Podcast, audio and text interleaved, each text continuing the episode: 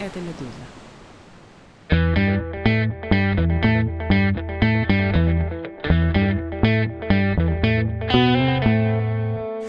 Здравствуйте, у микрофона Владислав Горин. Это «Что случилось?» Подкаст о новостях, которые долго остаются важными. Большая, длинная новость, сюжет, который действительно долго остается важным. За ним следила «Медуза» и «Дебел».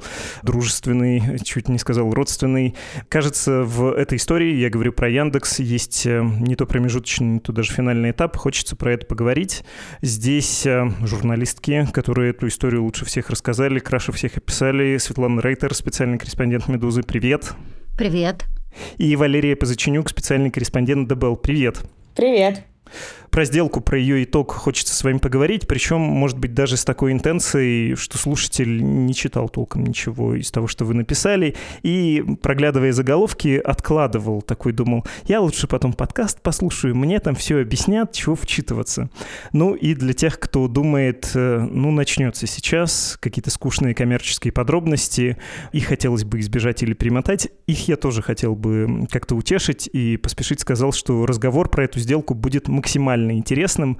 Если не верите мне, поверьте основательнице издания The Bell Елизавете Осетинской, она у себя написала.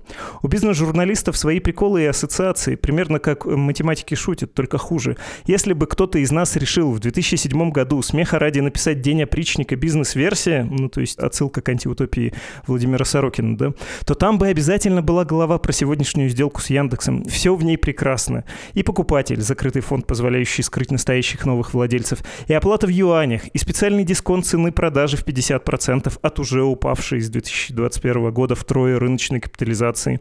И, конечно, супер гигантская инновативная нефтекачалка. Как без нее-то? Наверное, не всем будет понятна ирония моего поста, но простыми словами получается слишком банально. Не бывает красивых экзитов из стартапов в тоталитарной стране. Вот, в общем, про этот экзит из тоталитарной страны и хочется поговорить. Сперва, кому в итоге-то все досталось? Что про это можно сказать? Эти названия, когда читаешь юрлиц или там имена топ-менеджеров этих структур, они чего говорят. Ну, я могу сказать, что поскольку фонд закрытый, то о конечных бенефициарах мы можем только догадываться и аккуратно цитировать то, что нам говорили до этого. Нам говорили о том, что конечные бенефициары – это Ковальчуки и Потанин.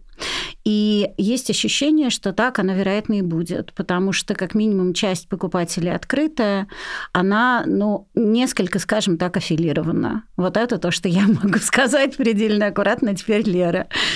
Да, на самом деле, конечно, понимаю иронию нашей основательницы Елизаветы Остинской по поводу этой сделки, потому что она такая долгожданная, такая многострадальная, и так в итоге нелепо выглядит, потому что Получается, что полтора года без малого пытались придумать, как это все, значит, продать, кому, кто, как это должно быть устроено, чтобы не навредить там компании.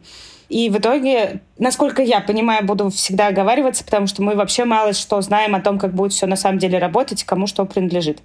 Насколько я это понимаю, всякие благостные устремления, которые были изначально, то есть когда пытались с помощью этой реструктуризации найти какой-то баланс который позволит сохранить Яндекс Яндексом, вот каким мы его знаем, с технологиями, с музей, классной работой и вольнодумством но при этом найти ему каких-то новых покровителей, которые бы позволили этот весь хрупкий мир защитить. И спустя полтора года, ну, мне кажется, мы с высокой долей уверенности уже можем говорить о том, что это не получилось. Ну, то есть, точнее, получилось что-то другое. Потому что в итоге, да, мы пришли в точку, где нам показывают каких-то покупателей, которые, как ты правильно говоришь, никому ни о чем не говорят. Даже если вот я вчера потратила целый день на то, чтобы разобраться, кто это такие. И там есть как бы интересные нюансы, честно сказать. Но в целом э, их имена шок вызвали у всех, э, кто даже очень-очень плотно следил даже за самыми коммерческими неинтересными подробностями этой сделки. Ну, то есть никто не мог спрогнозировать, что будут вот такие вот люди, вот вообще с улицы буквально пришли и стали владельцами крупнейшей российской IT-компании. Ну, то есть, например, некоторый шок, мне кажется, у меня и у Леры прежде всего вызвала фамилия Чичава. Это Лето Capital и инвестор My Games. Я могу ошибаться. Опять же, Лера, мяч в твою сторону. Он же, кажется, еще инвестировал в группу IB, где Сачков. Ну, то есть, как бы это не Я очень аккуратно попробую сказать не Илон Маск и не Цукерберг. То есть э, где группа IB, где Яндекс? Ну, то есть если между ВК и Яндексом можно провести параллель, и опять же, аккуратно идя по параллели, можно провести параллель не только по схожести проектов, да, но и по некоторой аффилиации с Ковальчуками, например, очень аккуратно, то ну, мы не ожидали такого, честно говоря. Да, то есть в итоге изначально искали как бы бизнесменов, которые могли бы стать новыми вот этими вот покупателями и как бы стеной, которая защитит этот самый Яндекс хрупкий. И изначально все понимали, что это не будет условно другой Волож, потому что вот в новой реальности, в которой мы оказались, это невозможно. Не может быть предпринимателя, основателя, я не знаю, пускай какой-то другой компании, который встанет и скажет, я теперь вот еще и Яндексом занимаюсь. Так не бывает. То есть это будет какой-то сторонний инвестор, для которого это будет такая экономически выгодная сделка. Он будет финансовым инвестором во многом. Возможно, будет проводить какие-то государственные интересы в чем-то где-то. Невозможно этого избежать. Но в итоге мы пришли к тому, что из-за ситуации, в которой компания оказалась, мы вообще не видим этих реальных бенефициаров, и все, что вот вам, дорогие слушатели, остается, это верить нам со Светой на слово, когда мы говорим, что там Ковальчуки, ну, хотя, ладно, с Ковальчуком там есть связанный человек, непосредственно с ним связанный в составе этого консорциума. Ну, так или иначе, когда мы говорим о том, что это нереально бенефициары, мы руководствуемся здравым смыслом, информацией от источников и пониманием да, всей картины, но в целом так как мы не знаем, опять же, например, что этот инвестор держит долю для того-то или того-то миллиардера, то, естественно, это все пока немножко такие наши инсайды на источниках. И как бы это, конечно, все совсем не такая сделка, как подразумевалось, но у них не было никаких вариантов сделать по-другому в итоге-то, потому что все практически бизнесмены с деньгами, которые могли бы покупать Яндекс, уже под санкциями. А американские инвесторы не могут продавать российским подсанкционным бизнесменам компании. Такая дилемма. Я хочу еще добавить, что небольшое количество по пальцам одной руки бизнесменов, которые не под такими санкциями, о которых стоило бы говорить, но имею в виду там Британия, США, Европа, они наоборот не хотят покупать Яндекс, и об этом, мне кажется, мы даже писали, потому что Яндекс, ну, в некотором смысле токсичный актив, ты его купишь и влетишь под санкции. Ну, например, может быть такой вариант. Ну, то есть, если ты какой-то заметный известный бизнесмен. Поэтому мы действительно видим не самых крупных покупателей. Нет, но там мы, опять же, писали, что одним из претендентов на долю в компании будет Олег Перов, и там есть следы Лукойла все таки да, то есть, мне кажется, вот это опять же, поправьте меня, да, потому что я могу ошибаться, но это вот такая самая прямая ссылка, то есть вот Лукойл, вот Лукойл. Ну, там всякие оговорки по поводу Лукойла, что, дескать, это не акционеры, это именно компания Лукойл. Ну, в общем, я бы тоже сказал, что это то, что вы предсказывали, что это Олег Перов. Я проделал ту же работу, просто хуже, чем ты, Лера, вчера. Тоже просто посмотрел, глядя в «Медузу», кому это все переходит и чем эти люди известны. На ДБЛ это все редуцировано, в том числе до подзаголовков. Я их могу перечислить, э, кто становится акционерами вот этого российского российского разделенного да, Яндекса фонд-менеджеров, то, о чем вы и писали, по идее, хранители традиций, по идее, люди, которые должны сохранить и компетенции управленческие, технологические, и саму эту культуру, без которой вроде как современный стартап э, жить не может, поскольку человек эм, с высокой квалификацией, который востребован на глобальном рынке труда, зачем ему жить э, не то что без смузи, но вот э, без вольнодумства, да, в первую очередь, если нет той самой замечательной среды, где приветствуются идеи. Лукойл, ну, то, о чем мы сказали, формально это называется Аргонавт, красивое название, золотое руно, где ж ты золотое руно, принадлежит Лукойлу. Ну, можем, наверное, с какой-то условностью сказать или к первому. Дальше Infinity Management, и владеет э, управляющий партнер Лето Capital Александр Чичава, ты его упомянула, венчурный инвестор, его профиль — это прямо да, но масштаб совершенно не его, не то чтобы он Яндекс мог э, купить, купить э, в ДБЛ написано коротко Александр Чичава, двоеточие, соинвестор Кириенко. Красиво, понятно, очень исчерпывающе. Ну, то есть я всегда убеждаюсь, что я выбираю правильное издание для любви. Могу пояснить, почему мы так говорим. Ну, в смысле, это же не голословное утверждение. Да, Не, на самом деле, вот мы со Светой уже исследовали, значит, кейс Александра, когда писали про ВК, текст, вот прошлый наш с тобой подкаст, на котором я была, он тоже вот как раз был э, посвящен этому нашему тексту про ВК. Там был такой эпизод, что у ВК был большой очень международный игровой бизнес, который приносил ей очень много денег. И этот игровой бизнес стало очень тяжело поддерживать, потому что он не мог быть запертым внутри России, а зарабатывал он деньги за рубежом. И получается, что компания оказалась в ситуации, когда у нее рынок сбыта и вообще все, что связано с бизнесом, оно за границей, а основной ее интерес сейчас в России. И деньги было очень сложно переводить туда-обратно. Ну, в общем, было очень много сложностей понятных. И надо было что-то с этим делать, и потом еще и стала угроз блокировки в магазинах приложений, возможно. И надо было как-то эту проблему решать. И тогда эту компанию продали очень неожиданному инвестору, честно скажу. Тогда все очень сильно удивились потому что были предложения гораздо более финансово интересные ВК, так как это все-таки коммерческая компания. И она могла бы заинтересоваться ими, но почему-то этого не сделала, выбрав своего покупателя.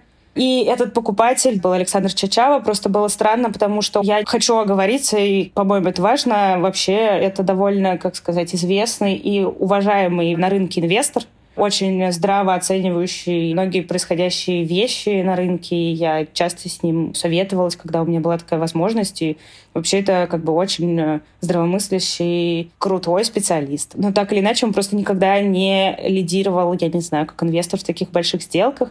Мы до сих пор не знаем, чьи там были деньги. Как он сам комментировал, что они были собственные заемные, что за займ, откуда все это взялось, мы не знаем. И это супер непрозрачная история и почему мы назвали их с инвестором именно Кириенко? Потому что он просто еще как раз в предыдущие годы успел инвестировать, потому что Владимир Кириенко, сын Сергея Кириенко, который сейчас руководит ВК, он успел побыть инвестором сам. То есть он, э, накопив э, по-моему, около 50 миллионов долларов на каких-то других своих бизнес-проектах, инвестировал их в разные стартапы, и они были с вот Лето Capital инвесторы, то есть они знакомы. Ты не можешь инвестировать с кем-то деньги, венчурный бизнес — если вы не знакомы и не доверяете друг другу, я не знаю, ну хотя бы не находитесь в какой-то коммуникации. Вот. Поэтому мы называем их с инвесторами, но действительно у них сейчас довольно плотная связь, она довольно визуально хорошо видна благодаря вот этому кейсу с ВК.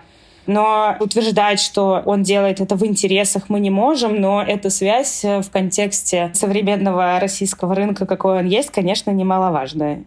Пара еще человек, э, которых э, я не упомянул, поскольку ты объясняла про соинвестора Ковальчука, это Александр Рязанов. Ну, там даже на биографию можно взглянуть. И в «Газпроме» работал человек, потом долгое время занимался большими стройками, инфраструктурными в том числе. И сразу думаешь, ну, кто-то из тех, кто у нас обычно строит, кто-то из друзей Путина. Ты пишешь про него как про человека из «Газпрома», но, наверное, можно заподозрить и в близости к кому-то из ближайших ближайшего окружения Путина, поправь, если я тут слишком фантазирую. Плюс Павел Прас, сотрудник Ковальчука в твоей формулировке, человек, который формально возглавляет, как это называется, специализированный депозитарий Infinitum. Ну, тоже, в общем, это по-русски называется, конечно, номинал. Это прокси. И, извините, что я немножко влезаю, да, мы говорили и много об этом писали. Самое важное, мне кажется, даже не важно и не столько интересно смотреть на то, что они делали раньше. У них есть есть объединяющий фактор, они не под санкциями. Все. Дальше более-менее мог быть кто угодно. Это мое такое мнение.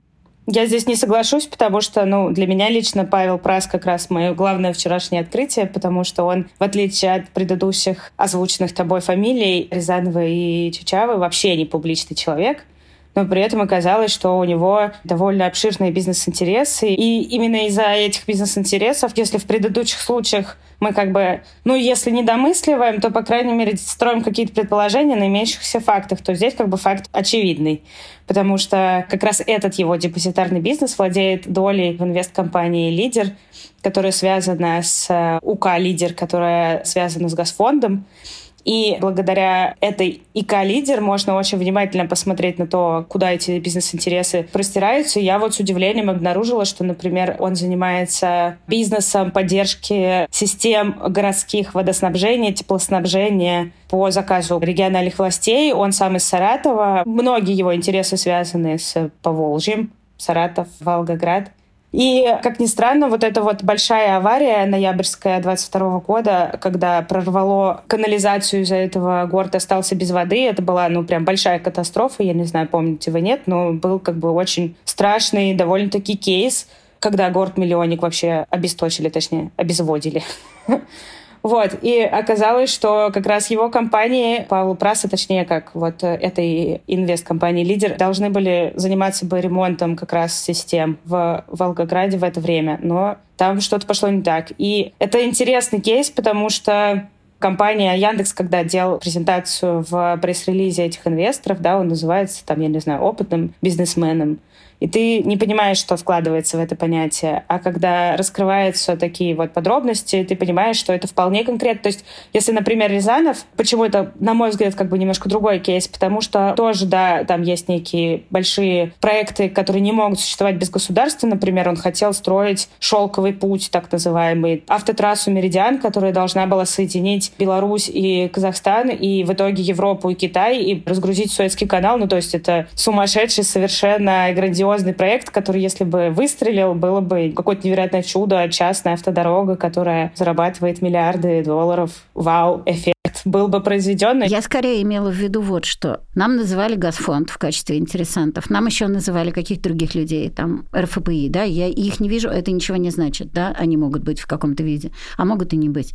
Как правильно сказал Лера, там запутано, мы можем верить источникам, каким-то обрывкам информации. Я скорее имела в виду вот что, что то, что про этих людей можно что-то там понять и покопать, все равно ничего не значит, да, потому что нам называли Газфонд, и вот ПРАС. ПРАС интересен, но мог быть кто-то менее интересный, и мы не видели бы аффилированности с Газпромом, она бы все равно была. Вот что я имею в виду. Ну, то есть наши коллеги и мы сами много раз писали о каких-то компаниях, которые зарегистрированы на условного Шеломова, да, родственника Путина, о котором никто не знает, вот его избушка, да, условно говоря, а вот его бесконечные активы. И понятно, что деньги скорее не его. Да. Здесь, поскольку это Яндекса, надо было как-то, это мое предположение, оно абсолютно субъективное, надо было сохранить лицо, мы получили людей с какой-то биографией. Вот это мое мнение, оно действительно мое. Может быть, неправильное, но ну вот какое-то такое. Не знаю, мне кажется, что никогда эти люди не возникают из воздуха, и связи эти очень важно понимать, потому что это единственное, что в реальности мы можем отслеживать. Потому что факт, что Яндекс теперь принадлежит конкретным интересантам, он, наверное, действительно ну, неоспоримый, потому что они занимались подготовкой этой сделки, они много вложили времени и усилий, чтобы она случилась, и странно было бы полагать, что они сейчас с этого ничего не получат. Но все, что нам остается, это искать эти маленькие узелочки, которые нас с этим свяжут, потому что иначе это все останется просто словами. Это правда, но за этими интересантами есть еще кто-то, и через какое-то время может все измениться. Извините. Ну, в общем, да, мне кажется, что можно зафиксировать, записать связи важны, интересно посмотреть, с кем эти люди связаны, люди не случайные, но вот это, как-то их Света припечатала, формулировка прокси, которые не под санкциями, и это одно из главных их преимуществ, как для участников сделки, мы это тоже запомнили. Вот по-дворовому, если бы я вас спрашивал, а кто в итоге-то получил? Ну, то есть кто на самом-то деле? Вы бы как поспекулировали? Все-таки какие фамилии назвали? Я понимаю, что они отчасти сейчас были произнесены, но тем не менее. И второй вопрос в догонку. А Потанин-то там точно будет? Потому что он все-таки собиратель брошенных из-за войны активов в земле русской. Ну, какие-то фамилии мы называли, какие-то фамилии мы называли, я могу повторить их еще раз. Значит, мы видим, опять же, исходя из того, что говорила Лера, исходя из того, что говорила я, мы видим следы Ковальчука, мы видим в каком-то виде следы Олег Первого, мы видим в каком-то виде Газфонд. Можем ли мы его связывать там с Газпромом? Ну, наверное, можем, если постараемся очень сильно. Видим ли мы Потанина? Ну, тут такая вот история. Значит, если по-дворовому, если по-дворовому по-другому. Я не вижу. Опять же, мяч на стороне Леры, может быть, видит она. При этом было бы странно не сказать, что довольно много статей на эту тему написало издание Forbes. Оно очень плотно следило на этапе, мне кажется, как раз подготовки сделки, выходило с очень хорошими эксклюзивами. И один из эксклюзивов был следующий, что Потанин уже некоторым образом вошел в капитал Яндекса, скупив достаточно большое количество акций. Это тоже такой пункт, пункт, э, Лера, наверное, может дополнить, за какое-то количество месяцев до объявления Наши источники видели, что идет покупка акций, причем покупали вот по версии Forbes люди Потанина. Лер, может сказать, что говорили ее источники. Мне источники говорили, что видят, что акции Яндекса скупают люди, которых вообще ни к чему не пришьешь. Но, исходя из того, что писал Forbes, я могу, допустим, сделать аккуратный вывод, что Потанин там есть. И просто невооруженным взглядом он не виден. Речь была про покупку в небиржевом рынке, то есть когда кто-то с кем-то договаривается и кому-то что-то передает, и никто об этом не знает, пока просто это не просачивается в широкие массы этот интерес. А мои источники говорили, что таких интересантов много, среди них был Потанин, но и не только он, и там, видимо, были задействованы и другие покупатели.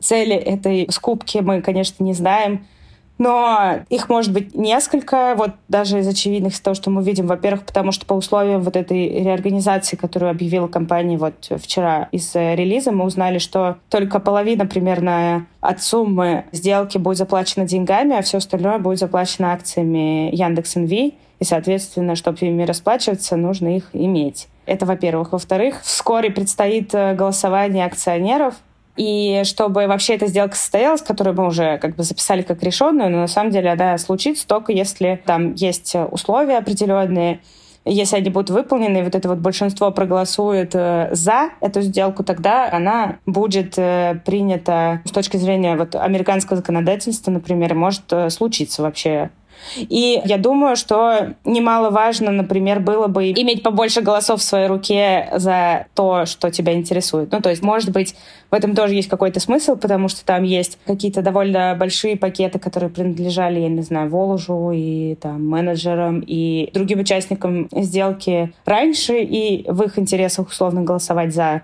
Вот, но есть еще же независимые всякие акционеры, которые могут посчитать, что, я не знаю, это слишком дешево за такую цену продавать, или что вообще это не в их интересах по какой-то причине. Вот, поэтому было бы неплохо иметь дополнительные акции. Но мы, конечно, доподлинно не знаем, кто их покупал и с какой целью. То есть и мои, и Светины источники не раз говорили о том, что Потанин — это основной переговорщик вот со стороны вот этого условно заинтересованных покупателей в этой сделке. То есть в какой-то момент все пришло к тому, что он вообще чуть ли не лично еще с двумя-тремя участниками с разных сторон это все решал. И поэтому, конечно, думать о том, что его там не будет, даже если мы его не видим, было бы странно. С другой стороны, как бы кто конкретно держатель его доли, или на каких условиях, когда он ее получит, или что это вообще все будет в итоге значить, мы, конечно же, не знаем. Потому что мы вообще на самом деле ничего не знаем. Доли этих э, инвесторов объявленных нам неизвестны, кроме Лукойла, который сам сказал, что у меня будет 10%. А вот все остальные ничего не сказали. Поэтому мы ничего на самом деле не знаем, и это, конечно, парадоксальная ситуация. То есть мы на самом деле не знаем ни сколько будет у того фонда менеджеров, ни что на самом деле будут там за менеджеры, ни как они будут управлять. То есть Звучит все очень здорово, что будет менеджмент контрол, который отстоит все важное для компании, будет иметь вето по ключевым вопросам. Но на самом деле, например, вот опять же в релизе, в русскоязычном, причем в англоязычном этого нет, есть такая деталь, что вот от менеджеров э, будет два представителя в совете директоров, в котором будет всего 10 директоров. Ну, два — это очень здорово, но это же не большинство. Ну, то есть, а кто возьдет еще, и что они будут решать, как это все будет устроено после того, как сделка завершится, компания станет публичной и получит свой совет директоров, мы не знаем. Поэтому все это, конечно, очень захватывающая все еще история. И, наверное, в реальности мы, конечно, увидим эти уши в будущем. Они где-нибудь будут доторчать, кто реальный, условно, бенефициар вообще всей этой истории, потому что мы же даже не знаем пока, что это, условно, Юрий Ковальчук или это Потагин, или это Олег Перов, ну, вряд ли это Олег Перов, но допустим, да, ну, мы даже не знаем, условно, какой из вот этих фигурирующих э, интересантов главный. И, может быть, там в целом и не устаканена эта еще ситуация. Мы до сих пор мало что знаем. Вот, но то, что вообще все сдвинулось с мертвой точки, и мы уже хотя бы в этом месте находимся, это, конечно, большой прогресс, потому что уже стало даже немножко смешно от обещаний, что мы закроем эту сделку в этом квартале, в следующем квартале, в этом году, в следующем году. Мы текст э, про вот это вот историческое событие писали стремительно, но ночью, и в какой-то момент, я не знаю, Лера помнит или нет, один из источников прислал мне цифры. Вот как раз мы не знаем, у кого какая доля, нам прислали цифры. Но там мне было написано, что кто получит, и что эти цифры значат вообще. И я помню, что такой был момент некоторого ступора у меня. А как, а что? А мы на тот момент даже не знали имен, да? То есть я сначала подумала, что, может быть, это телефонный номер, потом сложила, получилось 100, но что, кто, кому, где. Ну, то есть вот так вот все это было устроено. А ты можешь их назвать, эти цифры? Будет такой Мена Текел Форес на стене горящий. Ну, у меня телефон в пальто, ну, как бы, можешь 100 разбить, как тебе удобно, там, 15, 25, по-моему, было. Да, что важно, ни у кого не было больше 51. Но это и открыто говорилось, это и в релизах было, что ни у кого нет контрольного пакета. Да, да, да, да, вот это я помню, контроля не было, да, да, да, конечно, да, да, да. Так бы я, может, и сообразила быстрее. Ну, там было 15, 25, потом было, по-моему, 35, и сколько у нас еще осталось? 10 было точно. Ну и, соответственно, 15. Примерно так оно все и выглядело. Но это действительно был абсолютно менный текл фарс. И я в какой-то момент говорю, а кажется, это процент, а что кто? Хорошо бы понимать. Вот как-то так. Я, Блер, слышал, что ты сказал. Не то, чтобы у меня был какой-то список вопросов, и я не мог бы от него отступить. Твоя мысль про то, что мы не знаем, вы не знаете, как это будет управляться. Но когда я смотрю на эту сделку, так по-своему по-профански, меня, конечно, еще отдельно изумляет вот эта форма закрытого паевого инвестиционного фонда, когда по большому счету у вас есть актив, и важнее не акционеры, по правде говоря, да, а оперативное управление. Вот кого назначат, у того будет будет очень много возможностей в смысле распоряжения финансовыми потоками, в смысле распоряжения непосредственного. Э, есть у вас хотя бы на уровне ощущений какое-то представление, что произошло с компанией? Потому что мое сугубо интуитивное представление, когда вы писали про формат сделки, была некая ясность. Да? Будет набор довольно респектабельных акционеров, и будет Кудрин, который будет э, стараться балансировать интересы очень разных людей, плюс не забывать про интересы, собственно, топ-менеджеров, э, хранителей ценностей и вот это все, что мы несколько раз повторяли. Сейчас я на это смотрю, и это как будто, ну, Кудрин непонятно вообще на каких ролях, будет ли он вообще или все оказал услугу и до свидания. Как адвокат при разводе в счастливой жизни дальнейший больше не нужен. Во-вторых, акционеры ну, поскольку они так неясно очерчены, есть ощущение, что среди них могут быть люди с некоммерческой мотивацией, и что случится нечто подобное уже упомянутому сегодня Викей, когда есть большая, важная, но малоинтересная, бесперспективная штука с явными практиками, связанными не столько с зарабатыванием денег или развитием технологий, сколько с поддержкой власти. Сложный вопрос, потому что, как уже говорилось, что ну, мы все еще не знаем, как все это будет, но вот по моим ощущениям пока что это выглядит так. В ближайшей перспективе ничего не поменяется. То есть люди, которые сейчас принимают ключевые решения, продолжат их принимать. Скорее всего, войдут э, в каком-то составе в этот фонд, будут управлять и получат какие-то вот именно управляющие права и какие-то права вето на супер важные для компании решения. Но просто проблема в том, что ты говоришь, что важнее, кто будет управлять, кто, значит, близок к операционке, а вот менее важно, да, что там за инвестор сидит. Вот мне кажется, может быть, я ошибаюсь, что мы сейчас в той точке, когда это, возможно, не совсем так. То есть э, Яндекс — это не какой-то советский завод, я не знаю, или не советский, где ты встал, ушел, пришли новые акционеры и стали там что-то производить. Яндекс — это люди и их головы. И поэтому ты не можешь э, ничего такого быстро наворотить, чтобы не спугнуть эти головы, потому что даже те, кого нынешняя ситуация еще не спугнула, ну, не значит, что ничего не может такого произойти, с чем они совсем не будут согласны и продолжат работать, где работали просто за свою спокойную жизнь.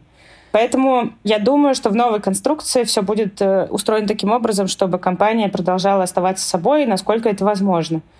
Но что произойдет в тот момент, когда возникнет какое-то новое очередное требование, если оно не будет прописано в законе, да, вот что сейчас чаще всего происходит с Яндексом, вскрывается какая-то очередная история, что кому-то что-то передали данные, я не знаю, фильтрует поисковик, э, ну, какие-нибудь еще очередные истории, что-нибудь в рекламе затесалось, они тебе в ответ вот так вот э, закон. Смотри, мы следуем закону, мы российская компания, мы ничего не можем поделать. Но как раз случай ВК показывает, что этим может не ограничиться и будет какое-то влияние, такая soft power, то есть уже не просто мы выполняем требования настолько медленно, насколько можем, затягивая это все настолько сильно, насколько можем, а мы охотно выполняем любую просьбу, даже если она не облечена в какие-то формальные нормы. И вот здесь вот в зависимости от того, насколько сильные будут акционеры, насколько сильно они будут вмешиваться в жизнь компании, неформально даже, возможно, это как бы довольно важно. И этого мы пока плохо понимаем. То есть мы не понимаем, насколько сильные позиции будут у этого фонда, который будет управлять компанией, что, скорее всего, так и будет. Естественно, раз компания так говорит, значит, так и будет. Это же официальное раскрытие информации.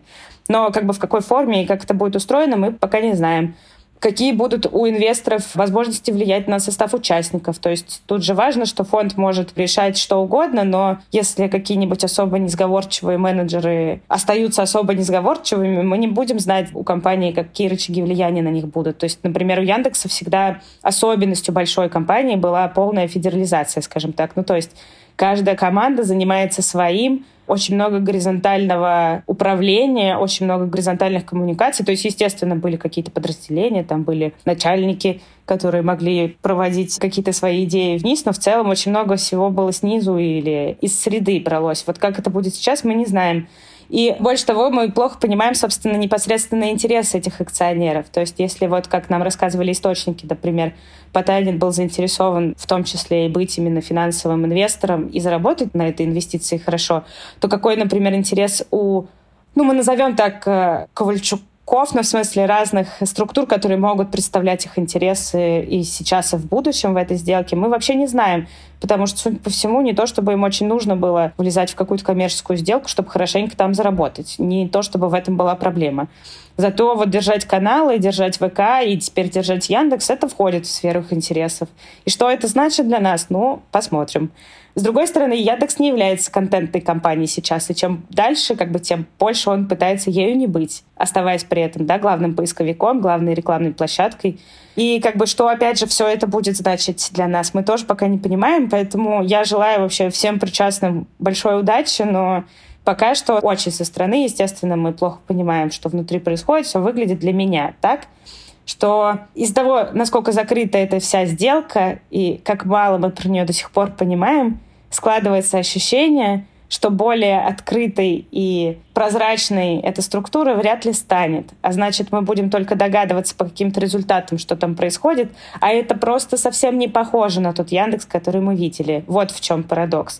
То есть, когда мы не видим каких-то решений в какой-нибудь нефтяной монополии, и нам приходится только догадываться о том, что там внутри происходит, мы вроде как к этому уже привыкли. Но вот здесь ситуация другая, и это немножко жаль. Я хочу еще такую вещь добавить. Есть Аркадий Волыш, который получил 4 стартапа, и я как раз хотела провести линию от того Яндекса, которому мы помним. Вот он как раз в каком-то виде, наверное, можно так сказать, учитывая, что мы, в общем-то, правда, хорошо относимся к Аркадию Воложу. Ну, можно подумать, что вот эти четыре стартапа, Nebius, Triple Ten, который раньше был практикум, Толока, которая, значит, и, и есть Толока, и беспилотники, которые Avi Rights, да, что вот это вот попытка пересобрать Яндекс на новом месте.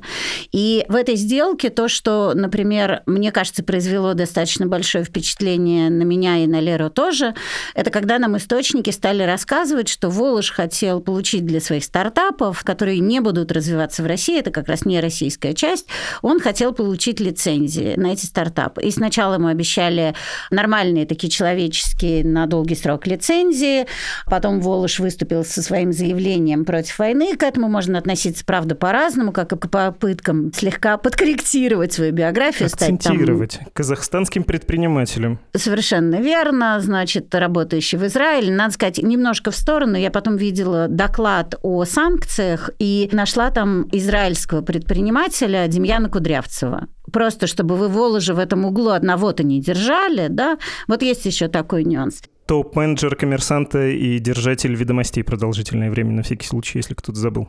Да, израильский предприниматель, работавший на постсоветском пространстве. Так было написано. Неважно. Да?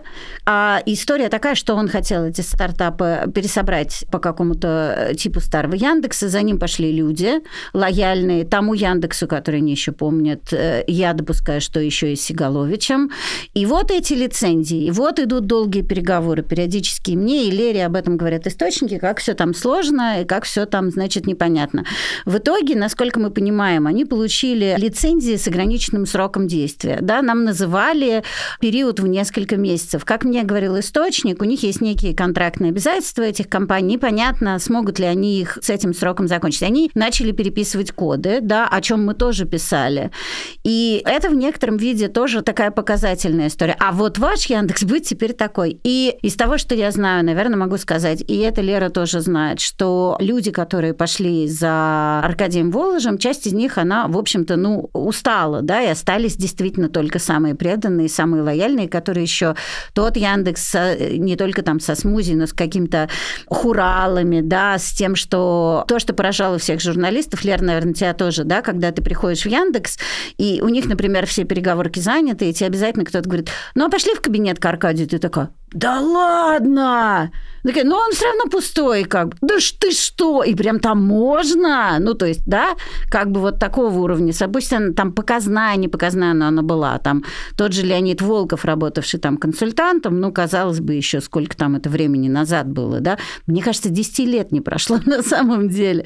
А вот этот вот Яндекс будет работать с ограниченными лицензиями, потому что мы так решили. И то, что тоже прописано у нас в тексте, мне кажется, это тоже важно российский Яндекс э, переводил некоторые суммы денег на расходы стартапов Аркадия Воложа, и эти суммы должны были проходить через межправительственную комиссию, которая не слишком охотно и не всегда давала разрешение. Тут тоже можно понять людей, да, можно правда понять. Ну, то есть как бы российский Яндекс зарабатывает деньги, стартапы Воложа не зарабатывают ничего. Они, как опять же написано в нашей статье, им нужны как бы инвестиции, они их будут искать на внешнем внешнем рынке, а после того, как вся эта реструктуризация каким-то образом закончится. Но как бы смысл в том, что российский Яндекс зарабатывает деньги, что он должен делиться, ну как бы вот вы уехали. Опять же начинается вот этот конфликт между теми, кто уехал, и теми, кто остался, еще и вас содержать.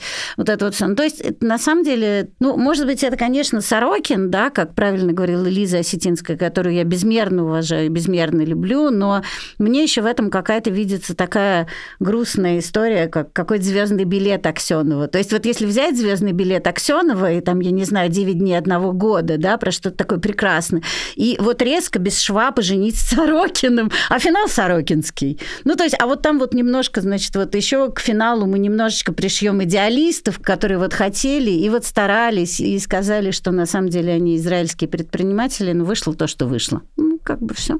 Лер, ну мы по большому счету говорим уже про Воложа, про то, с чем он остался. Твой выход Э, твое мнение тоже очень интересно. Ну, Света довольно емко описала, наверное, то, что я чувствую. То есть я, наверное, не взялась бы так вот прям поделить, что вот тот Яндекс, где в кабинет к Аркадию можно было ходить, это тот же Яндекс, который сейчас страдает в Израиле и других странах. Но, конечно, я понимаю, почему это делается, и на это мало кто, например, может повлиять в том же Яндексе российском, который сейчас остался.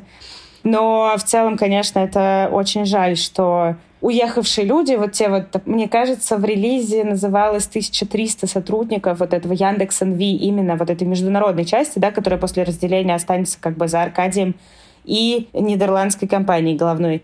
Эти 1300 человек — это те же самые люди, которые здесь э, разрабатывали все эти технологии, которые сейчас потеряли к ним доступ. Я думаю, что для них это будет в разной степени ударом, потому что если практикум — это такой B2C-продукт, э, который можно уж переделать, будем честными, не знаю, в чем может быть проблема, точнее, как я, конечно же, очевидно, не понимаю каких-то важных вещей, но я верю, что у ребят это получится, если они этого захотят. А вот, например, беспилотники, которые должны были бы стать вот этой next big thing э, для Яндекса до войны, на которые команда делала очень большую ставку и в которые очень много было вложено сил разработки, денег, человека часов и который сейчас как бы остается и в России в усеченном виде, потому что нет доступа к глобальным авторынкам, нет доступа к глобальным тестам, если только с Китаем получится запартнериться. И тот американский стартап, который вот э, мог бы продолжать тесты и мог бы сейчас конкурировать, я не знаю, с э, стартапом Гугла, не может себе этого тоже позволить ни финансово, ни технологически, потому что все вещи, которые... Ну, я не знаю, как это работает, честно сказать. Я совсем не разработчик и не понимаю нюансов, но я допускаю, что вот все, что ты наработал в России и увез э, какие-то разработки, какие-то технологии в США, теперь ты не можешь на них продолжать. То есть тебе надо то ли с нуля начинать, то ли можно что-то взять, а что-то не брать, что-то переписывать. То есть я даже не представляю, как это должно фрустрировать людей, которые над этим работают годами, которые верили в эту технологию, которая сама по себе сейчас переживает не лучшие времена, и ты понимаешь, что ты заложник просто со всех сторон, то есть э, нету больше дешевых денег на рынке, чтобы всем стартапам раздавали деньги, при этом ты компания с российскими корнями, с которой никто дел иметь не хочет. При этом своя же компания, родственная, с которой ты все это начинал, ставит тебе палки в колеса. И эта сделка никак не может закрыться, чтобы уже хоть что-то было решено. Короче, я не представляю, как ребята все это переносят. Всем очень сочувствую. И это, конечно, да, очень жаль. Ну, то есть вот просто это маленький пример. Вот в масштабах бизнеса Яндекса эти беспилотники — это только то, что тратило. Это не то, что зарабатывает. Естественно, это не супер важно именно с точки зрения бизнеса юнит. Но это вот какая-то была живая технология, за которой я вот лично еще вот два-три года назад смотрела такая типа, что? Тесты в Ясенево без водителя? Что? Роверы поехали в Америке сами? И доставляют студентам еду в кампусе. Этого не может быть. Это невероятно. Это вот было что-то, вот что, ну, меня, по крайней мере, как журналиста, который пишет о технологиях, очень вдохновляло.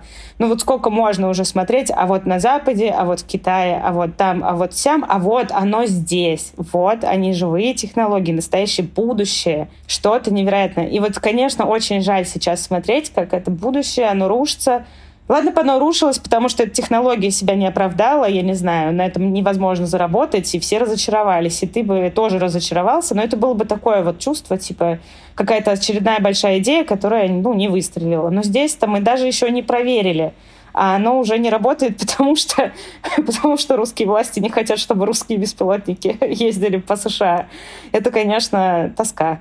Ну, им вообще такие беспилотники не нужны, нужны другие. Ну, понятно все же.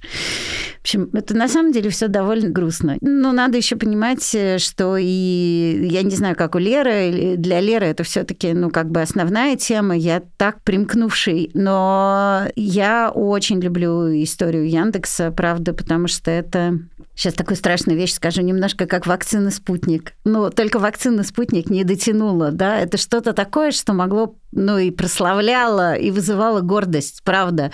Вот если я буду раскладывать свой собственный патриотизм, то Яндекс и «Спутник Ви» там, правда, но многое на этом держалось, пацаны, ну, честное слово, и грохнулось. Ну и все. Ну и все, как-то так э, Аксенов превратился в Сорокина, беспилотники не те. Спасибо большое. Не за что. Всем пока. Это были журналистки Светлана Рейтер и Валерия Позыченюк.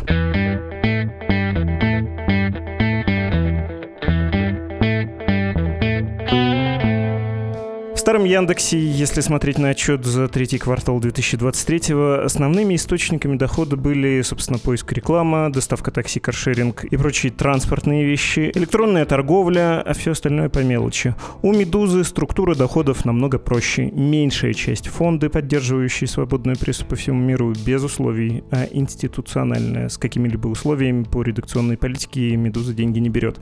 Второй источник, откуда поступает большая часть средств, ваши пожертвования. Причем тут есть проблема. Со времен февраля 2022 года, с начала войны, когда редакция оказалась отрезанной от российских жертвователей, их место занимают те, кто помогает нам из-за границы, но рост этот не такой быстрый, как мечталось бы. Так что мы не Яндекс, денег нет, но и продукт бесплатный для всех. Поддержите нас, пожалуйста, если у вас есть такая возможность, и если вы считаете, что для вас это безопасно. Ну, то есть, в первую очередь, я говорю, конечно, о тех, кто находится за границей Российской Федерации. Ссылка в описании, все подробности там есть. У нас и подкаст был про это не так давно особый специальный с одной из основательниц «Медузы» Галиной Тимченко. Если интересно, если пропустили, можете найти ответы на многие вопросы, включая вот этот вот ключевой денежный. Доброе слово «Кошке приятно», а недоброе мы просто готовы стерпеть, так что можете писать нам на адрес подкаст собакмедуза.io, но, пожалуйста, от меня личная просьба, если что-то будете критиковать, постарайтесь в практическом смысле, иначе трудно эту критику учесть. Вы слушали «Что случилось?» подкаст, посвященный новостям, которые долго остаются важными важными. Всего доброго, до встречи.